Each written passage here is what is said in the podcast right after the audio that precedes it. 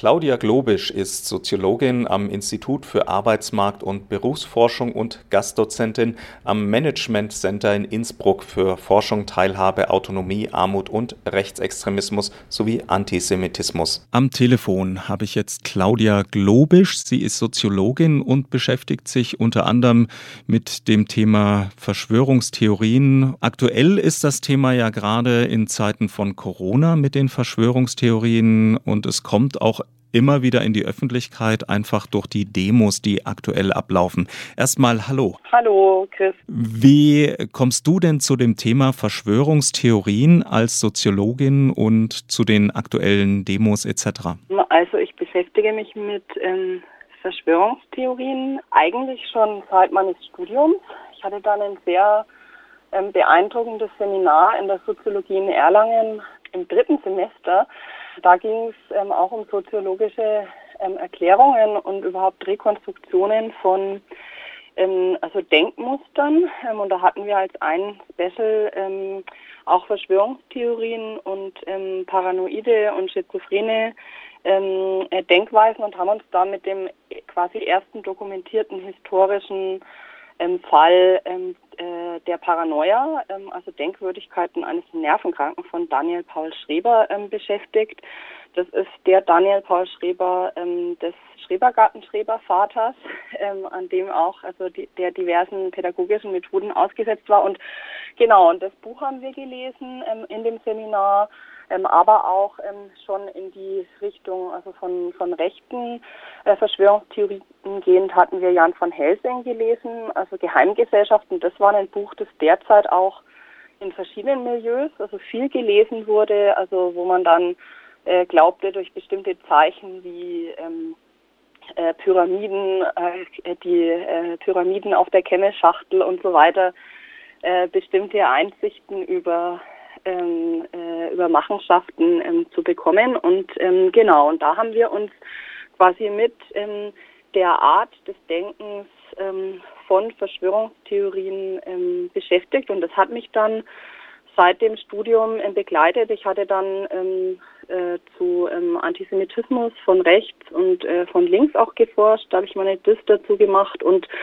ähm, also das Thema Verschwörungstheorien in der Rechten ähm, das blieb auch über die Jahre immer wieder aktuell, natürlich mit ähm, Ausbreitung des Internets und diversen Plattformen, also Deep und Darknet. Also äh, ist die Verbreitung von, äh, von Verschwörungstheorien einfach noch viel einfacher und es kann viel mehr Leute erreichen. Also hat, denke ich, nochmal eine andere Dimension gewonnen. Das war so mein Weg zu den, zu den Verschwörungstheorien. Im Moment gibt es ja ganz unterschiedliche und viele Verschwörungstheorien zu Corona, zur Bekämpfung, zu Pflichtimpfungen, Chippung etc. Natürlich macht es das Internet leichter, diese ganzen Informationen zu verbreiten und manche Leute nehmen auch alles ganz schnell für bare Münze, vor allem wenn dann irgendwo ein Doktor oder Professor mit drin steht, dann denkt man ja vielleicht auch, hm, da könnte ja irgendwas dran sein, aber was steckt eigentlich so hinter diesen Verschwörungstheorien? Ist es immer so, dass es tatsächlich eine Zielrichtung gibt, auf die das ausgelegt ist? Also was tatsächlich alle Verschwörungstheorien eint, sie haben natürlich unterschiedliche Akteure, denen sie Verantwortung für gesellschaftliche Prozesse ähm, zuschreiben. Aber ähm, das, was im Prinzip alle eint, ähm, dass sie glauben, dass sie im Prinzip die wahre Erkenntnis von etwas gewonnen hätten und dass die Realität im Prinzip eine Täuschung ist.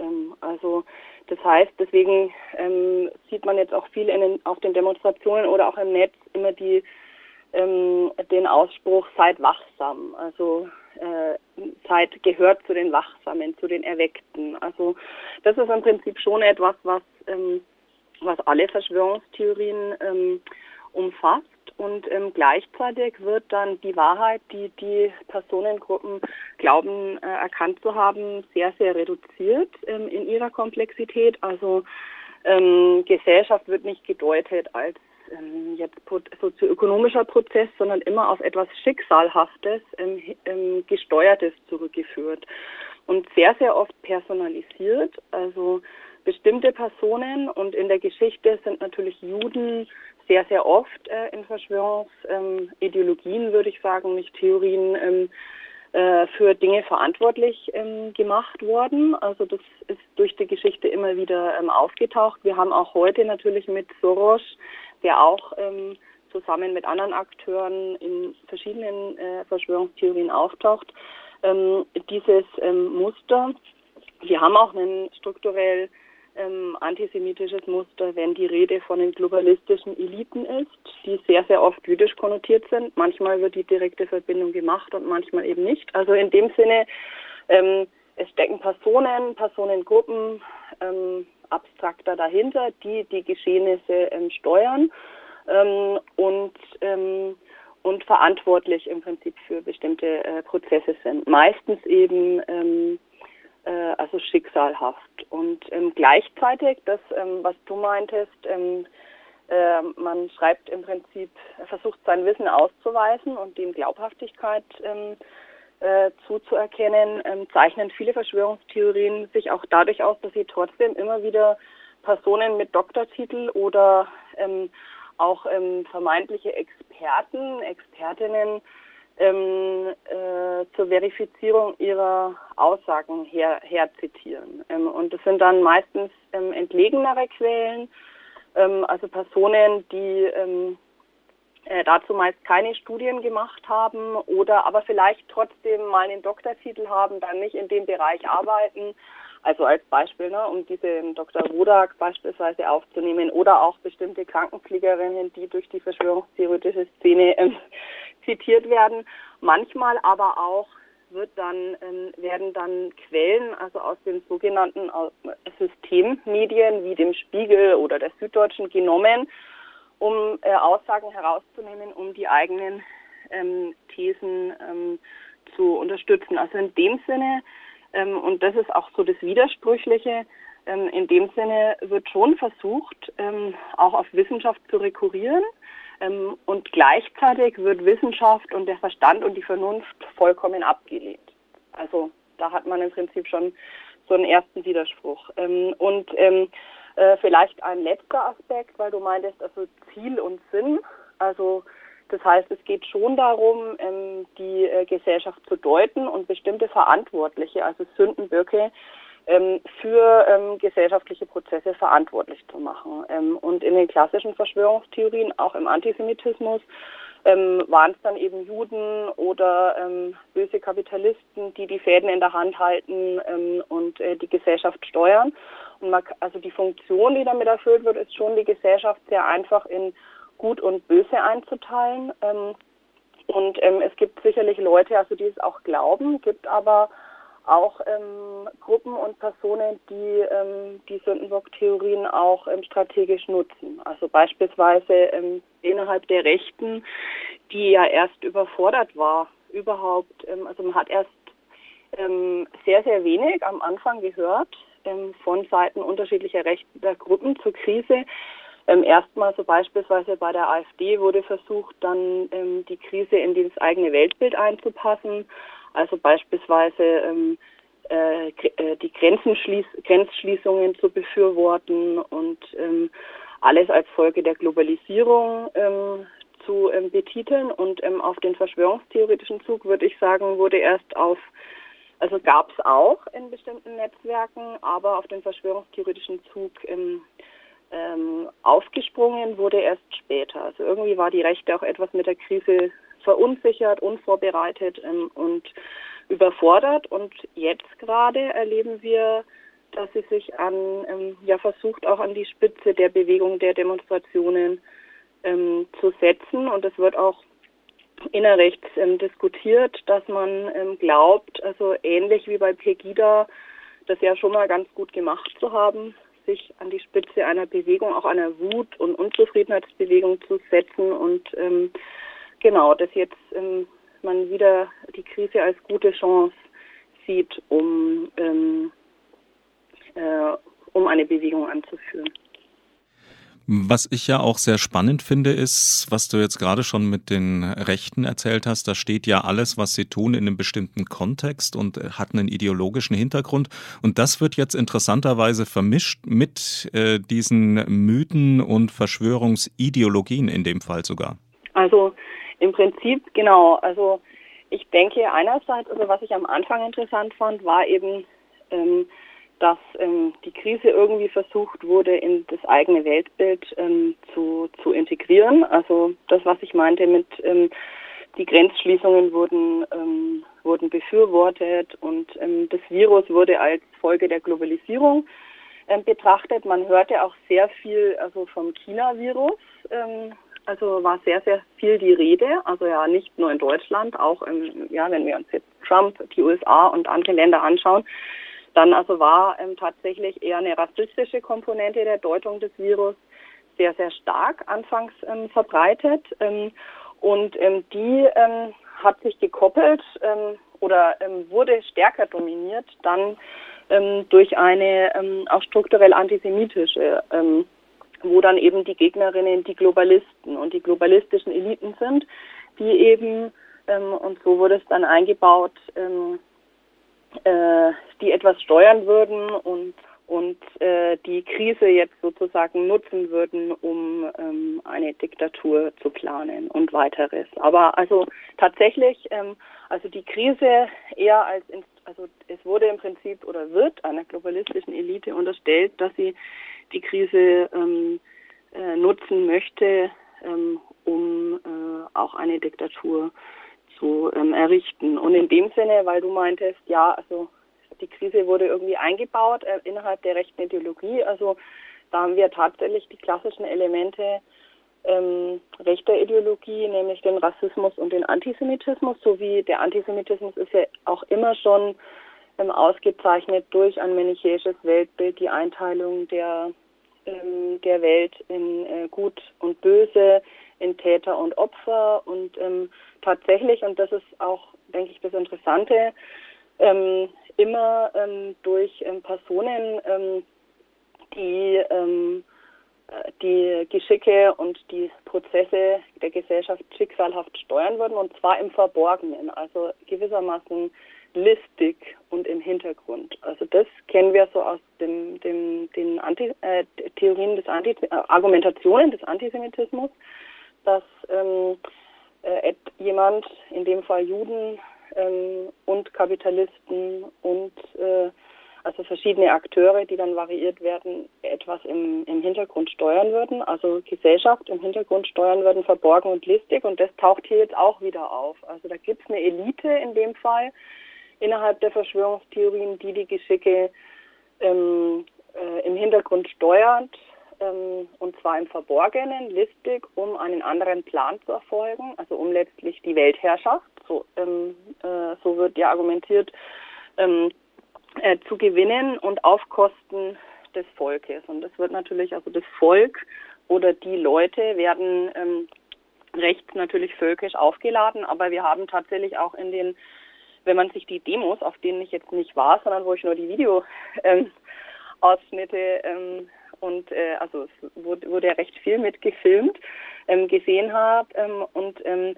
die Berichte auch dazu im Netz, also so diese ähm, Angst vor der ähm, Bedrohung der eigenen ähm, Autonomie. Also ähm, da ist jetzt jemand, der steuert uns ähm, im Verborgenen, steuern uns die Eliten und nehmen uns unsere Freiheiten mit. Und da können halt ganz, ganz viele Leute, weil wir haben natürlich gerade Ausgangsbeschränkungen, die ja jetzt gerade gelockert werden. Und das finde ich noch einen weiteren interessanten Punkt, dass gerade jetzt, wo wir Lockerungen ähm, politisch ähm, äh, beobachten können, ähm, so also noch viel mehr Menschen protestieren.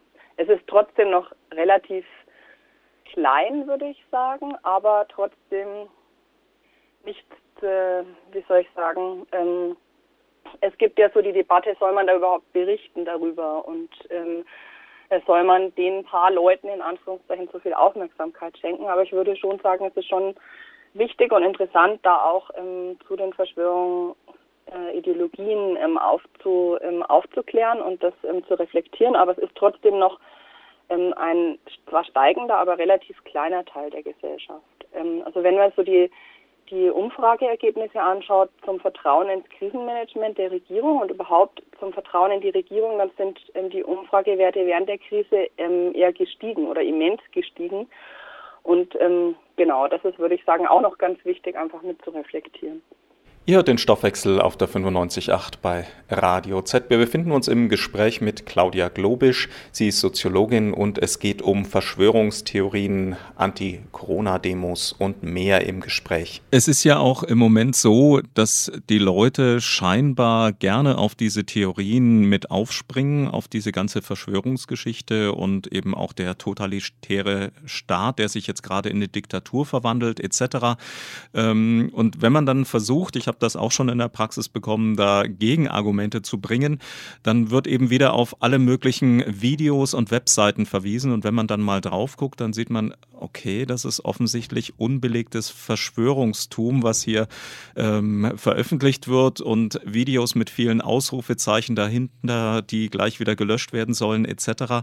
Ähm, hat es denn überhaupt Sinn, dagegen zu argumentieren? Soll man das machen und wenn ja, wie? Ja, also ich glaube tatsächlich, dass ähm, man gegen überzeugte ähm, Verschwörungsideologen, ähm, also dass es keinen Sinn macht, ähm, die äh, mit den Anspruch zu haben, sie irgendwie aufklären zu wollen oder widerlegen zu wollen. Also das glaube ich tatsächlich nicht. Ich habe auch schon diverse Versuche unternommen.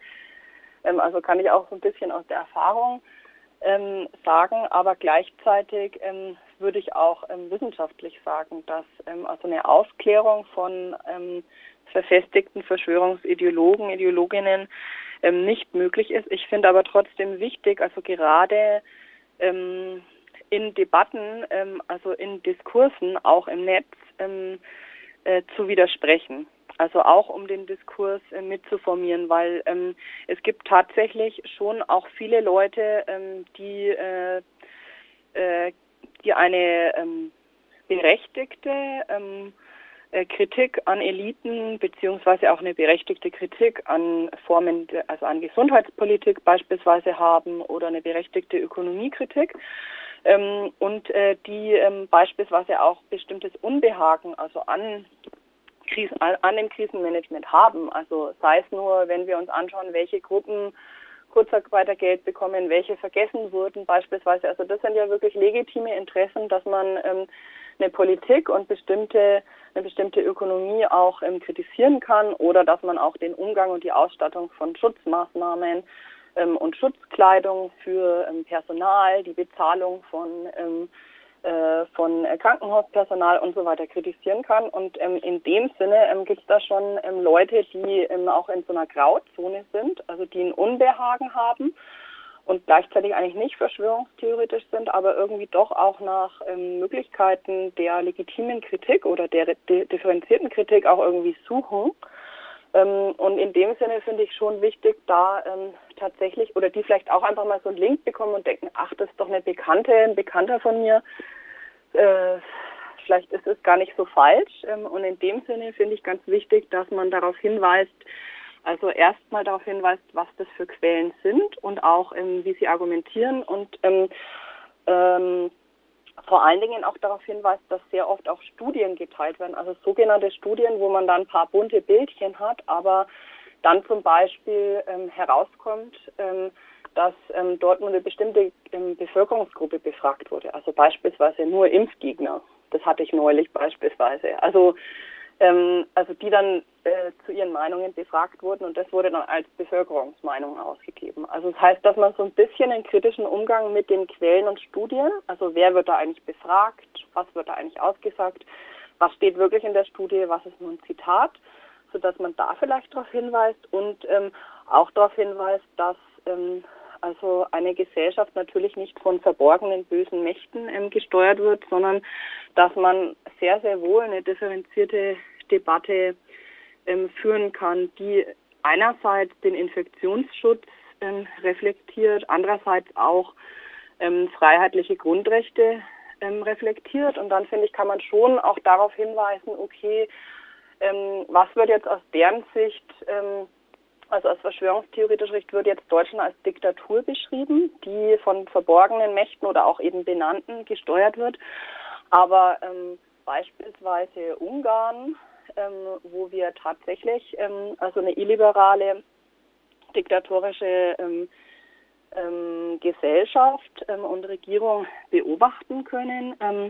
Die wird also jetzt im Falle der Rechten als noch Ausweis einer guten Führung ähm, betrachtet. Und ich denke, da kann man zum Beispiel auf Widersprüche hinweisen. Also wo wird dann das Grundrecht eingesetzt? Für wen wird das Grundrecht eingesetzt? Und gleichzeitig tatsächlich ähm, ins Verhältnis zu setzen, den Infektionsschutz mit den freiheitlichen Grundrechten, mit sozialen und ähm, ökonomischen Folgen. Also es, ich finde, es gibt so mehrere Ansatzpunkte. Also einerseits tatsächlich die Quellen ähm, zu hinterfragen, auf Widersprüche hinzuweisen, auf welche Länder wie argumentiert wird ähm, und dann vielleicht auch zu entlarven, wo beispielsweise ähm, sozialdarwinistische Argumentationen Grundlage ähm, der Verschwörungsideologien sind. Beispielsweise ähm, in der Argumentation, dass ähm, äh, dass die Gesunden sich schon durchsetzen würden. Ähm, also dass im Prinzip der Virus nicht so ähm, gefährlich wäre, dass das quasi nur eine Grippe wäre, also in den Verharmlosungsbeschreibungen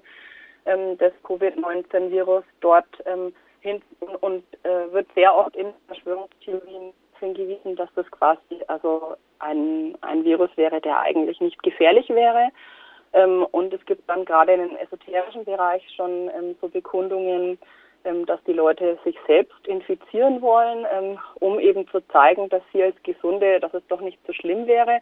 Und da finde ich ganz wichtig, darauf hinzuweisen, dass das sozialdarwinistische autoritäre Argumentationsmuster sind, weil sie eben Personen, die ähm, von schwächerer Gesundheit sind, Risikogruppen, in dem Falle ähm, des Todes einhergeben und dann vielleicht auch noch so argumentieren, dass man doch die Leute sterben lassen sollte. Also das gibt es auf einigen esoterischen Webseiten. Und äh, ähm, ich denke, da, ähm, da kann man schon, also kann man darauf hinweisen, woher denn die Argumentationen kommen, die ähm, sehr naturalisiert und sozialdarwinistisch argumentieren. Es gibt ja doch viele Webseiten und man sollte ja eigentlich auch denken, dass die Leute im Web tatsächlich alle Möglichkeiten haben, sich von allen Seiten zu informieren und auch solche Informationen zu überprüfen. Klar ist, wenn man mal in so einem Denkmuster drin ist, dass man dann auch immer mehr Informationen dazu bekommt oder wenn man in bestimmten sozialen Netzwerken ist, dass dann in der Timeline auch immer mehr von diesen Leuten angezeigt werden, die einer ähnlichen Richtung anhängen etc. Aber äh, gibt es besondere Tipps? Also ich, ich sage jetzt mal, wenn ich überprüfen will, ob ein Bild oder ähnliches im Web eher fake ist, dann gucke ich auf mimikama.at oder wenn ich hier auch mal mit den Corona-Mythen ein paar mehr grundlegende Informationen will, unter anderem auf volksverpetzer.de, der sich auch mit Ideologien, die dahinter stecken, befasst etc. Und natürlich gibt es auch von den öffentlich-rechtlichen auf der ARD so Anti-Fake-News-Seiten. Aber gibt es so Tipps für mehr Seiten, wo sich Leute besser informieren können und vielleicht auch dann draufkommen, dass die Verschwörungstheorie vielleicht genau das ist, was sie ist? Also ich kann doch noch ganz ähm, empfehlen, jetzt zu den von dir schon genannten, ähm, die Seiten von der Antonio Amadeus Stiftung, ähm, die gerade ähm, auch tatsächlich ein Special zu Verschwörungstheorien hat und auch ein größeres Projekt ähm, das ist eine politische Bildungseinrichtung in Berlin, ähm, die nicht nur jetzt zu Verschwörungstheorien, aber eben auch, auch zu Antisemitismus ähm, und äh, Rechtsextremismus ganz gut aufklärt und da ganz gute Seiten hat. Also das kann ich ähm, sehr, sehr empfehlen. Und äh, wenn man äh, jetzt in Richtung, also das APABITS auch noch in Berlin, die haben auch auf ihrer Seite äh, Aufklärungen zu Verschwörungstheorien. Und wenn man eher in die ähm, Bildungsarbeitsperspektive schauen möchte, also auch Leute, die beispielsweise mit ähm, Schülerinnen und Schülern ähm, arbeiten, da kann ich sehr den Bildungsbaustein für nicht rassistische Bildungsarbeit empfehlen. Der wurde schon längere Zeit von ähm, der ähm, von also mit gewerkschaftlicher Unterstützung ähm, produziert, aber aus einer Kooperation von Sozialwissenschaftlerinnen und ähm, Sozial Sozialarbeiterinnen. Ähm, und da hat man so, ähm, also wenn man weitergehend was überhaupt zum Aufbau von Verschwörungstheorien wissen möchte, dann kann man da, gibt es da so verschiedene Module, ähm, die ähm, auch ähm, Bildungs also für Schülerinnen beispielsweise, aber auch nicht nur für Schülerinnen, ähm, ganz gut anzuwenden sind. Also, aber ganz aktuell, wenn es jetzt um Corona-Verschwörungstheorien geht, würde ich tatsächlich auf die Antonia Amadeus Stiftung ähm, und das APABITS verweisen.